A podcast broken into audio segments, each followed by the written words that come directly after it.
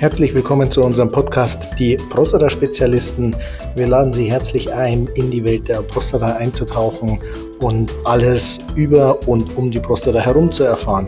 Die Protagonisten der heutigen Folge sind Bernhard Strobel und Florian Mayer. Viel Spaß beim Zuhören.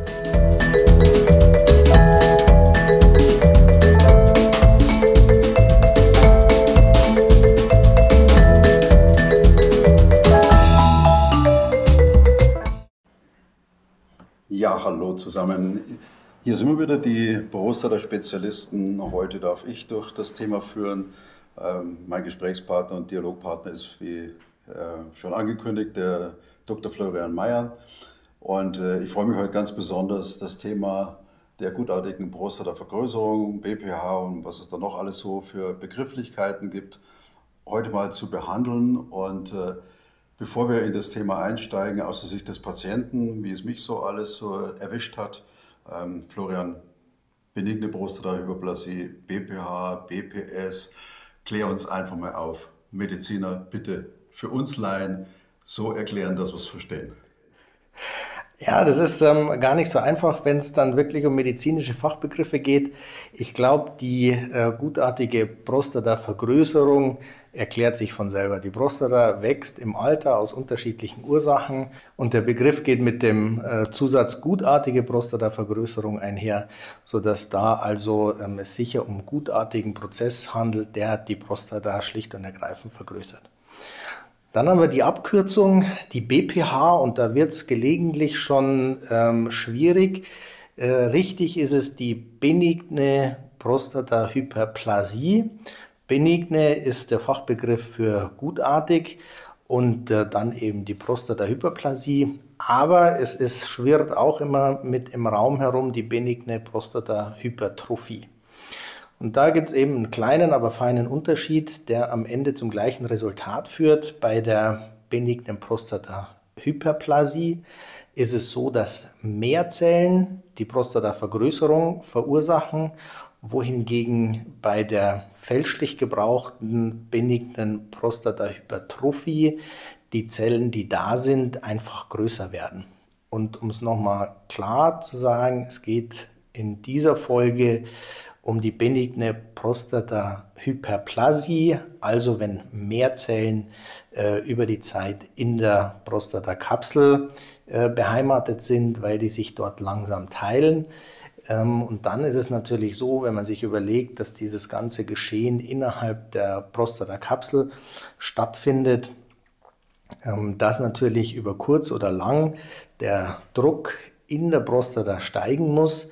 Rein anatomisch ist es so, dass ähm, die Harnröhre äh, unten aus der Blase austritt und dann direkt in die Prostata eintritt, dann äh, im vorderen Drittel verläuft und unten aus der Prostata wieder austritt. Wenn der Druck in der Prostata jetzt also steigt, äh, ist klar, dass auch der Druck auf die Harnröhre steigen muss. Man kann sich es am besten vorstellen, wenn man zu Hause auf den Gartenschlauch tritt. Ähm, dann steigt also der Druck auf den Gartenschlauch und dann ist auch klar, dass vorne letztlich weniger ankommt. Es sei denn, man erhöht den Druck hinten am Wasserhahn. Der Wasserhahn äh, bei der Prostata ist also die Blasenmuskulatur. Wenn dort der Druck erhöht wird, ähm, dann ist es natürlich weiterhin möglich, den äh, Urin loszuwerden, aber irgendwann eben nicht mehr ganz, weil die Blase zum Schluss nicht mehr in der Lage ist, auch den letzten Rest ähm, aus der Blase hinaus zu befördern, weil der Druck eben in der Prostata auf die Harnröhre zu hoch ist.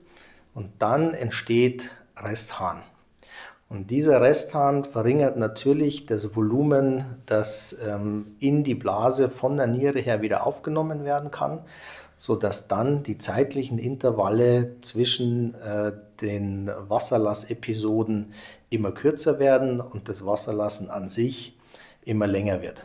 So viel aus der medizinischen Theorie.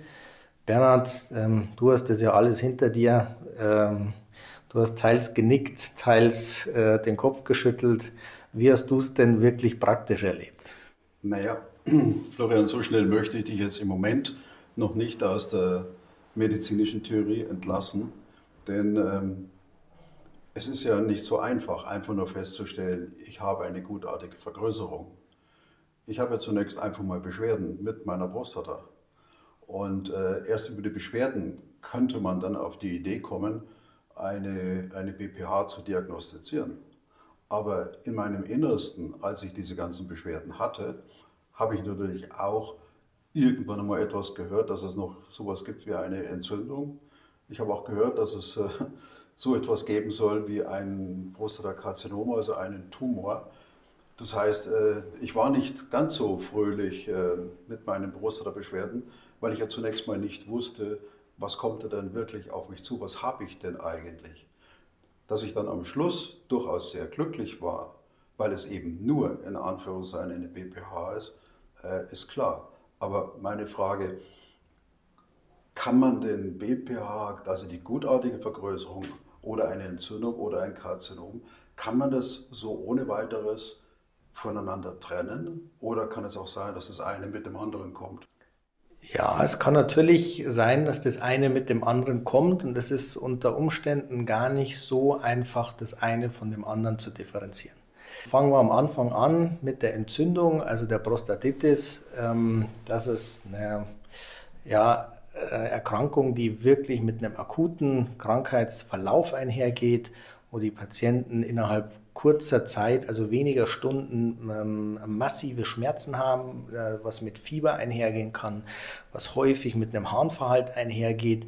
Da ist die Diagnose aufgrund des zeitlichen Verlaufes und einfach der Klinik, also den Beschwerden, die der Patient bietet, ähm, ich sage mal, relativ einfach, weil es eben mit akut eintretenden Beschwerden. Jetzt hast du gesagt, ist noch das Prostatakarzinom versus die BPH ähm, abzugrenzen.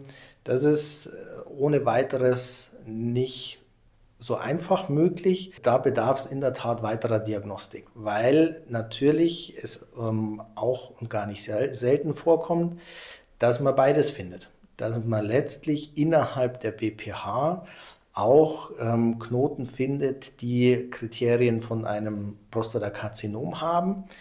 Ähm, da kann einem der PSA bedingt weiterhelfen. Wenn er eben sich im Normbereich aufhält, ähm, dann kann man davon ausgehen, dass die Wahrscheinlichkeit gering ist, wirklich ein Prostatakarzinom zu haben. Gibt keine abschließende Sicherheit, aber ist hinweisgebend.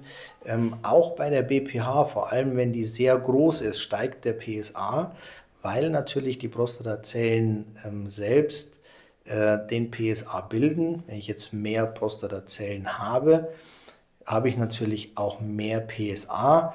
Da haben sich Begriffe etabliert wie die PSA-Dichte oder der PSA-Quotient, wo man nochmal ähm, ja, Hinweise darauf kriegen kann, ob man jetzt äh, weiter zu dem Prostatakarzinom hin diagnostizieren muss oder ob es möglicherweise wirklich einfach nur die BPH ist. Ich als Radiologe äh, sehe natürlich im Rahmen äh, der MRTs äh, da einen deutlichen Vorteil, das eine von dem anderen äh, zu differenzieren, sodass wenn man da keine Hinweise auf äh, ein Karzinom hat, die Wahrscheinlichkeit auch gering ist, ähm, dass man ähm, trotzdem an einem leidet dann kann man sich schon ziemlich sicher sein mit der Diagnose der gutartigen Prostatavergrößerung. Mir tut das, was du sagst, äh, sehr gut, weil äh, mir wird, mir wird klar, dass ich seinerzeit mit meinen Beschwerden den richtigen Weg gegangen bin und mir klar war, dass, so wie du es auch jetzt beschreibst, die Diagnose zunächst mal über die klare Formulierung der eigenen Beschwerden stattfindet. Das heißt, wenn ich ganz klar sagen kann, welche Beschwerden ich habe und gegebenenfalls auf Nachfragen des Arztes auch klare Antworten geben kann, dass es dann viel einfacher ist, in eine entsprechende Richtung zu diagnostizieren und dann entsprechend zu therapieren. Ähm, für mich war es auch deshalb so wichtig, weil ich ja in meinem Bekannten- und Verwandtenkreis nicht nur einen habe, der ähm, auch das Thema Prostatakarzinom nicht überlebt hat. Und äh, wenn man heute mit äh, Prostata-Beschwerden dann zum Urologen geht, dann, äh, dann, dann schwingt schon der ein oder andere Gedanke mit, was könnte da noch alles sein. Aber zu deiner Frage, wie es mir damals ging. Ach ja, Gott sei Dank ist es vorbei. Ich war seinerzeit äh, Chauffeur. Ich habe Personen, Menschen, VIPs von A nach B mit, äh, mit Limousinen transportiert. Und äh, dort ist es einfach wichtig, dass, dass die Fahrgäste sicher pünktlich von einem Ort zum anderen kommen. Das Problem aber ist, bei dieser Fahrt sollte man nicht einschlafen. Das heißt, diese so Müdigkeit-Attacken passen nicht zu diesem Job. Und was auch nicht zu diesem Job passt, ich kann nicht alle 15 Minuten, 20 Minuten, eine halbe Stunde, wie auch immer, einen äh, Fahrgast fragen, ob ich mal bitte halten darf, weil ich äh, auf die Toilette muss. Der Fahrgast muss davon ausgehen, dass die Fahrt im Normalfall von A nach B in einem Rutsch funktioniert, je nach Strecke.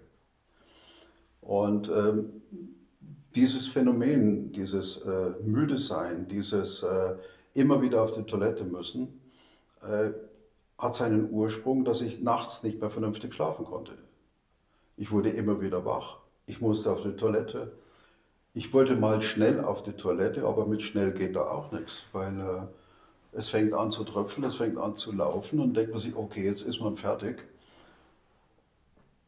Und dann steht man auf und dann geht es gerade wieder von vorne los. Äh, diese Summe aus diesen, aus diesen Beschwerden und dann dieses, dieses, der, der innere Druck, dass der, der, der Harnstrahl immer dünner wird, das ist so unangenehm. Aber mit dem kann man alles noch leben. Für mich war dann irgendwann Ende Gelände, als, als, als es bei einem Orgasmus das Gefühl war, da läuft eine Pumpe, eine Wasserpumpe ohne Wasser. Man spricht immer so ganz lästerhaft. Na, wie geht es deiner Luftpumpe? Oder immer, geht's noch oder ist schon Luft? Äh, früher haben wir darüber gelacht. Aber in dem Augenblick ist es dann einfach, einfach vorbei. Schluss mit lustig. Und äh, dann kam halt irgendwann der Moment, du kommst nicht mehr drum herum, du musst jetzt zum Arzt. So, und dann bin ich zum Arzt und dann habe ich ihm einfach beschrieben, was alles los war, ich habe akzeptiert, wie er mich untersucht hat.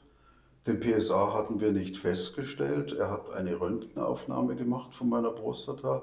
Er hat einen Ultraschall gemacht von der Prostata.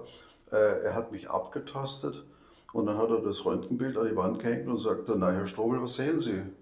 Dann sage ich, ja gut, die Hüfte ist auch nicht mehr so gut. Sagt er, ja, das sehe ich auch, aber zum Thema Prostata sagt er, die ist schon richtig groß.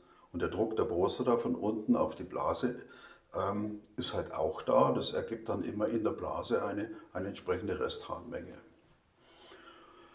Ohne dass wir jetzt weiter über, über äh, Therapien gesprochen haben, war dann meine erste Frage, was heißt das?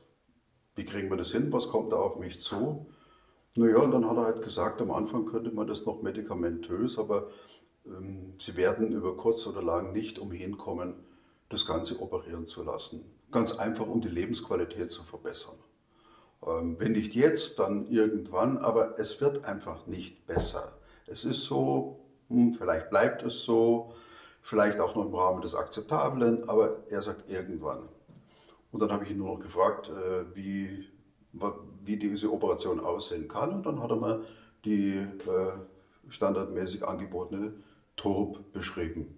So ganz kurz und schmerzlos. Und dann war auch dieses Gespräch vorbei, weil aufgrund seiner Besprechung oder seiner, seiner Ankündigung, was da alles gemacht wird, hatte ich irgendwo dieses Gefühl, na, nein, nein, geht nicht, das, da muss es was anderes geben. Ähm, ich mag den Urologen, wir, wir, können gut miteinander, aber diese Art ähm, der Therapie meiner BPH kommt so nicht in Frage. Naja, Florian, das war dann der, der Moment, als ich mich erinnert habe, dass ich ja mal irgendwann deinen Bruder kennengelernt habe, über deinen Bruder, deinen Vater. Ich habe dann erfahren, was dein Vater so alles macht, allerdings im Rahmen der Krebstherapie und das hat mir so gut gefallen, dass ich ihn gefragt habe oder dich gefragt habe, sag mal, wenn man mit eurer Therapie Krebs behandeln kann, Tumore behandeln kann, das müsste doch eigentlich auch mit gutartigem Gewebe geben, gehen. Und äh, das war dann der Moment, wo ich einfach gesagt habe, Florian, sei du bitte meine zweite Meinung. Informiere mich, wie siehst du das, das ganze Thema? Du kennst mich, du verstehst mich, ich habe dir gesagt, was mir fehlt. Was sagst du dazu? Und das war dann der Moment eben, wo wir uns wieder getroffen haben. Ja, ich gebe natürlich aus radiologischer und auch aus therapeutischer Sicht da ähm, gerne eine zweite Meinung, weil ich mich bis dahin natürlich auch schon ausführlich mit der Prostata ähm, beschäftigt habe und eben ähm, jetzt nicht nur über die TURP, nicht nur über die Galvanotherapie, sondern im Rahmen interventioneller Tätigkeiten auch mit vielen, vielen anderen lokal ablativen Maßnahmen mich beschäftigt habe. Und ähm, es äh, letztlich so ist, dass wir in dieser Folge des Podcasts gar nicht ausführlich auf ähm, alle Therapieoptionen eingehen wollen und auch nicht eingehen können, weil wir der Meinung sind, dass äh, die Therapieoptionen ähm, einen sehr großen Stellenwert im Rahmen dieses Podcasts haben sollen und wir dann auch zu dem jeweiligen Thema ähm, nicht nur angelesenes Wissen weitergeben wollen, sondern auch ähm, Spezialisten interviewen wollen, die mit dieser Materie wirklich tagtäglich zu tun haben. Also wir ähm, waren auf der Suche nach dem Urologen, der standardmäßig die TURP macht. Und wir waren auf der Suche nach dem Urologen, der standardmäßig Resume macht. Haben Urologen interviewt, die ähm, aus der Praxis heraus mit Patienten zu tun haben, die mit einer gutartigen Prostatavergrößerung zu tun haben, äh, um da mehr zu erfahren über die medikamentösen ähm, Möglichkeiten der Therapie. Und äh, wenn wir jetzt äh, das quasi in dem äh, kurzen Setting abhandeln würden, sind wir der Meinung, dass ähm, die einzelne Therapie letztlich zu kurz kommt. Naja, die, die Geschichte, die sich halt mir als Patient immer wieder darstellt, ist, ähm, wenn ich heute mit meinen Prostata-Beschwerden äh, zum Arzt gehe, ähm, mal ganz platt gefragt, ist diese BPH, weil sie so viele Menschen haben, ein, ein Krankheitsbild, was heute seitens der Medizin einfach gut handelbar ist? Oder ist es ein Problemfall? Oder ist es eine Schwierigkeit? Oder äh, ich, ich, ich tue mir als Patient immer, immer, immer schwer damit, äh, weil wenn ich heute sage, ich habe eine Wunde, dann sagt man, okay, die muss genäht werden und alles ist okay. Ähm, wenn ich aber heute mit einer benignen Prostatahyperplasie zum, zum Doktor gehe und ich bekomme Gott sei Dank diese Diagnose BPH und eben keine Entzündung und eben keine, äh, kein Karzinom, äh, kann ich mich da wirklich darauf freuen, dass dieses Thema, dieses Problem, was ich habe, irgendwann auch vernünftig gelöst ist? Oder ist das der Einstieg in eine Dauerbaustelle? Ja und nein. Ich habe es befürchtet. also es ist natürlich so und wir wissen es alle, dass mit steigendem äh, Lebensalter über kurz oder lang quasi jeder Mann mit der gutartigen Prostatavergrößerung zu tun hat. Damit ist es eine Diagnose, die extrem häufig gestellt wird. mit dem, dass die Diagnose aber so häufig gestellt wird, ähm, äh, muss man sich bewusst sein, dass die BPH im deutschen Gesundheitswesen die fünfteuerste ähm, Erkrankung ist, weil eben das schon sehr früh losgeht mit medikamentöser Therapie, mit operativen Maßnahmen, ähm, mit allem, was dazugehört, sodass es dann natürlich aufgrund äh, der großen Anzahl an Patienten sich über die Zeit viele Therapieoptionen ähm, entwickelt haben, die angeboten werden können. Ähm, und dann äh, hängt es letztlich davon ab, was das äh, ähm, Krankenhaus für Therapien anbietet, womit die die besten Erfahrungen haben, ähm, wo man letztlich hin empfohlen wird. Und dann, wenn das jetzt eine Therapieoption ist, die einem nicht wirklich äh, ja, zu Pass kommt, ist es an der Zeit, sich zu belesen und zu gucken, wo werden andere Therapieoptionen angeboten, um dann ja letztlich für sich zu entscheiden, welche Therapiemöglichkeit ähm, angewandt werden soll. Damit kann, wenn ich sage mal die Lebenserwartung zehn Jahre oder weniger ist, ähm, dieses, diese, dieses Problem abschließend gelöst werden. Es ist allerdings auch so, dass Patienten mittlerweile mit ähm, Anfang, Mitte 50 ähm, mit diesen Beschwerden ähm, schon auf uns Ärzte zukommen. Und dann muss man sagen, haben wir noch eine Lebenserwartung vor uns von 30, 35, vielleicht 40 Jahren. Und das eigentliche Problem, dass die Zellen in der Prostata sich vermehren, ist jetzt ja durch ein lokal ablatives Verfahren, wie auch immer das aussehen mag, wo also Lokalzellen abgetragen werden, nicht gelöst. Also die Prostatazellen wachsen ja auch nach der OP, nach Resum, nach Galvano, nach äh, was auch immer weiter, sodass wenn der Platz, der geschaffen wurde, aufgebraucht ist, die gleiche Symptomatik wieder auftreten wird. Zwangsläufig wird der Druck auf die Harnröhre wieder ähm, größer werden und dann ist es eine Frage der Zeit, dauert es 10, 12, 15 Jahre, ähm, bis man wieder mit der gleichen Symptomatik konfrontiert ist so dass ich am Anfang äh, klar gesagt habe, ja und nein. Es hängt von vielen Faktoren ab, unter anderem vom Alter, von der Lebenserwartung, von der Therapie, die durchgeführt wird, ob es einfach eine ähm, ja, wiederkehrende Baustelle ist oder ob es in einem Schuss gelöst werden kann. Aber das heißt, so wie ich das verstehe, so wie ich das empfinde, dass wenn mal irgendetwas mit der Prostata begonnen hat, egal in welcher Form, ob im Rahmen einer Vorsorgeuntersuchung oder wie auch immer, und ich mit dieser Prostata vorstellig werde, tue ich gut daran, mir einfach klar zu machen, dass die Prostata in ihrer Veränderung für mich eine in Anführungszeichen kleine, mittlere oder große Dauerbaustelle werden kann. Es ist kein Thema, was man heute hat und dann ist es aufgrund von irgendeiner Therapie einfach wieder weg. Das heißt, eine vergrößerte Prostata wird nicht zwangsläufig kleiner gemacht, sondern wie du sagst, der, der, der Druck äh, auf der Harnröhre wird verringert. Du sprachst es von, von ablasiven ähm, Verfahren. Die Prostata kann auch rausgenommen werden, aber es ändert nichts zur Tatsache, dass, dass ein Prostata-Thema nicht einfach weggewischt werden kann und das, und das war's dann. Und dann geht es mir hinterher wieder so gut, als ob nie etwas gewesen wäre. Kann, ich, kann man das so sagen? Na, du verwechselst oder vermischst, glaube ich, gerade zwei, ähm, zwei Sachen. Die Prostata wird im Rahmen der gutartigen Prostatavergrößerung ja eigentlich nie rausgenommen. Okay. Wenn die Prostata mal rausgenommen ist, ich keine Prostatazellen mehr im Becken habe, dann vermehren die sich natürlich auch nicht mehr. Dann ist das Problem gutartige Prostatavergrößerung geregelt. Aber dadurch, dass das ähm, mit einer schon größeren OP verbunden ist, die Prostata wirklich zu entfernen, wird das für die ähm, BPH letztlich nicht gemacht, sondern wird da versuchen, ähm, auf in Anführungszeichen kleinem Wege den Druck von der Harnröhre zu nehmen, ähm, um dann das, äh, die Schwierigkeit des Wasserlassens zu beheben.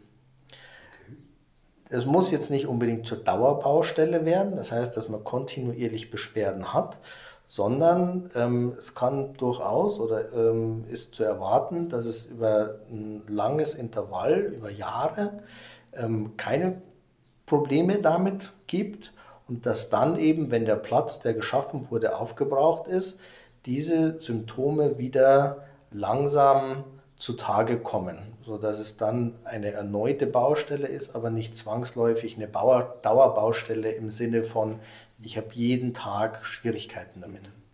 Mir geht es haupt, ja, hauptsächlich darum, dass, äh, dass ich mich emotional mit diesem Thema befasse.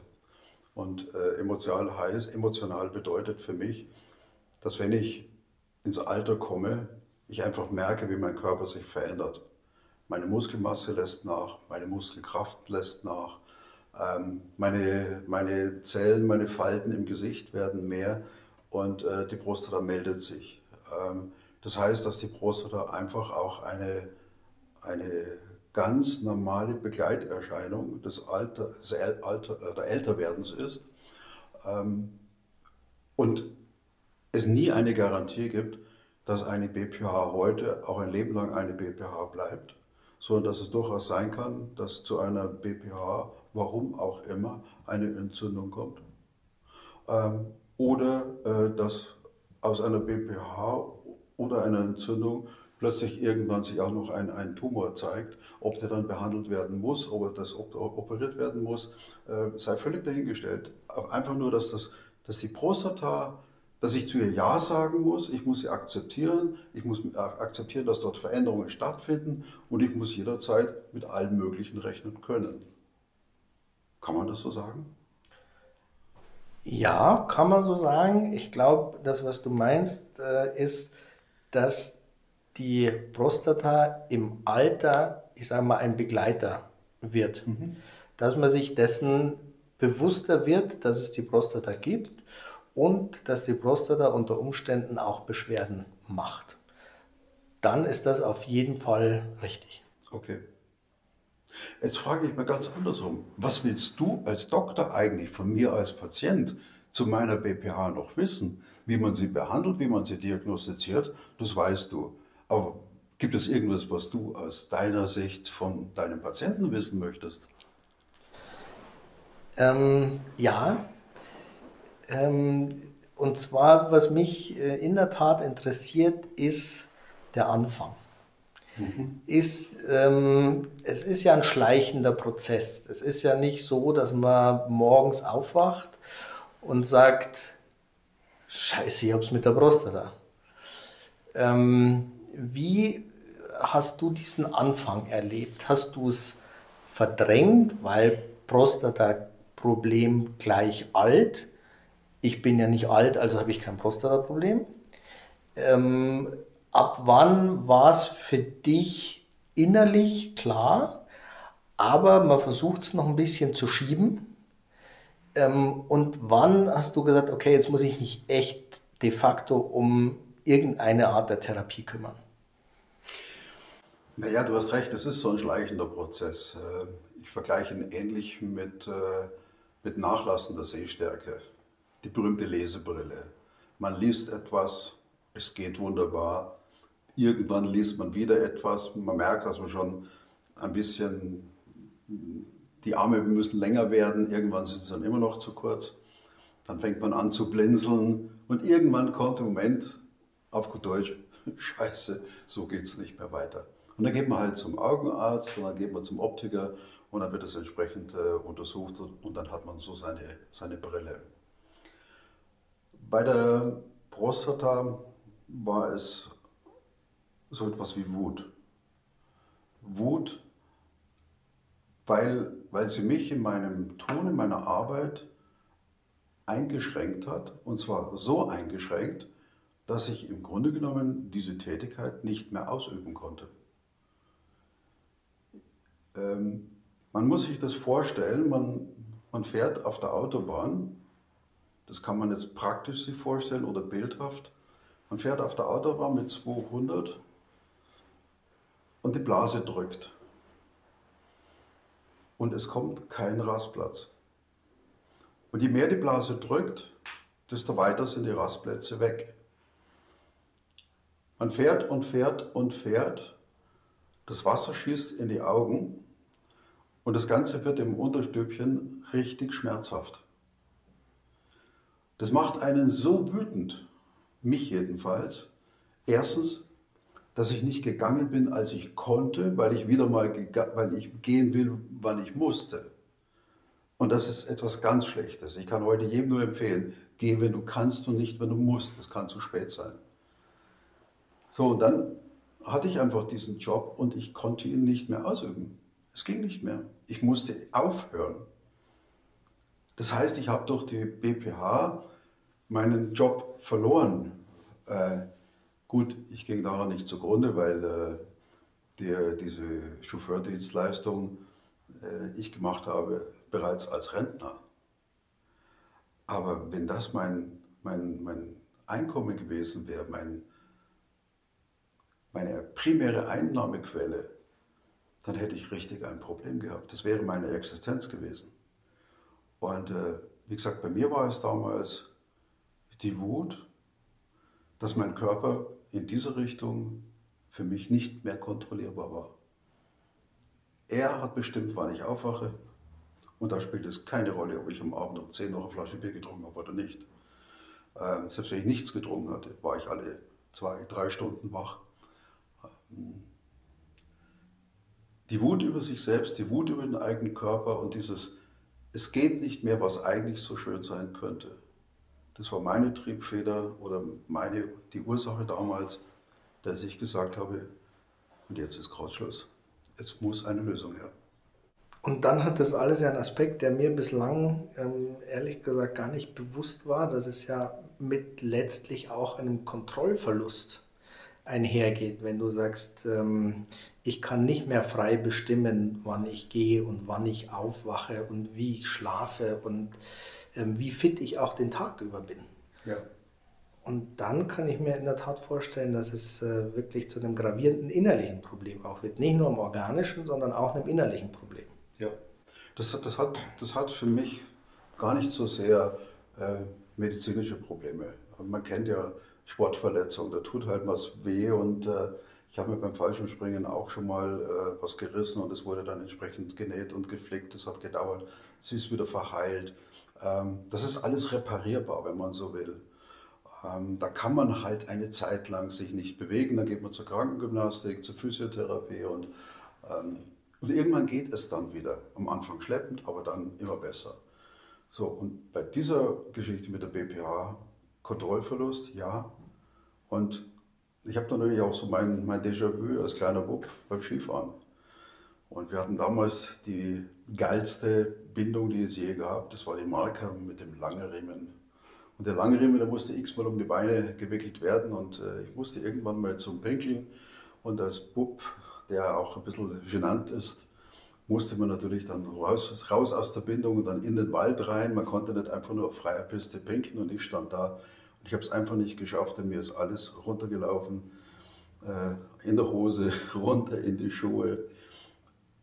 Und ich gebe zu, dieses Bild kam mir immer wieder hoch. Und das, das ist schmerzhaft.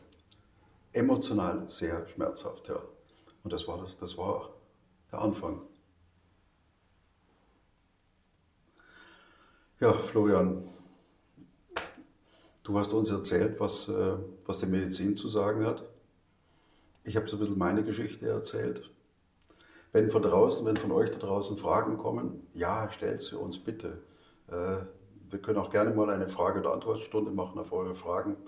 Wir sind da vollkommen flexibel. Ich freue mich auf die nächste Runde, auf den nächsten Podcast.